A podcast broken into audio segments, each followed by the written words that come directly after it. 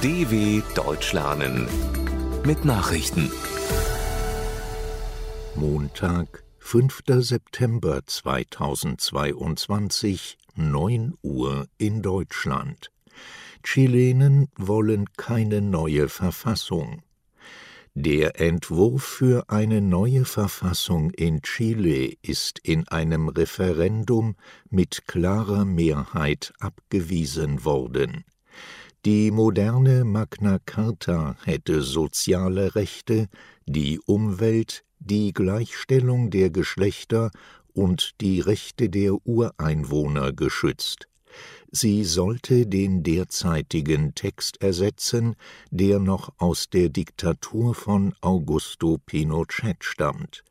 Doch für den Verfassungsentwurf, der das südamerikanische Land grundlegend verändert hätte, stimmten nach vorläufigen Berechnungen nur 38 Prozent der 15 Millionen Wähler.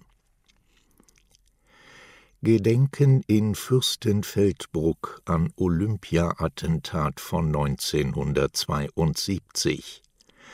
Mit einer Gedenkveranstaltung wird heute an das Attentat bei den Olympischen Spielen in München vor 50 Jahren erinnert an der Veranstaltung auf dem Flieger Horst Fürstenfeldbruck nehmen Bundespräsident Frank-Walter Steinmeier und der israelische Präsident Isaac Herzog teil. Auch Hinterbliebene von Opfern sind dabei. Ein palästinensisches Terrorkommando war am 5. September 1972 in das Münchner Olympiagelände eingedrungen und hatte Mitglieder der israelischen Mannschaft als Geiseln genommen. Bei der Geiselnahme und einer fehlgeschlagenen Befreiungsaktion wurden elf israelische Sportler und ein deutscher Polizist getötet Britische Tories verkünden Nachfolge von Premier Johnson. In Großbritannien wird an diesem Montag verkündet, wer das Rennen um die Nachfolge von Regierungschef Boris Johnson gewonnen hat. Die parteiinterne Abstimmung der konservativen Tories war am Freitag zu Ende gegangen. 200.000 Parteimitglieder hatten über ihren nächsten Parteichef und damit automatisch über den nächsten Regierungschef zu entscheiden. In allen Umfragen liegt Außenministerin Liz Truss klar vor Ex-Finanzminister Rishi Sunak. Sie hat für den Fall ihrer Wahl sofortige Maßnahmen gegen steigende Energiekosten angekündigt. Johnson hatte nach einer Serie von Skandalen und Kabinettsrücktritten erst auf Druck der Partei seinen Rückzug als Vorsitzender der Tories und als Premierminister angekündigt Kiew berichtet von Geländegewinnen. Die ukrainischen Streitkräfte sollen im Gebiet Cherson die Ortschaft Wissokopilja von der russischen Besatzung befreit haben. Der Vizechef des Präsidentenbüros Kirilo Timoschenko veröffentlichte dazu im Nachrichtendienst Telegram ein Foto von der gehissten Flagge. Präsident Volodymyr Zelensky bekräftigte das Ziel einer Rückeroberung der von Russland annektierten Schwarzmeerhalbinsel Krim.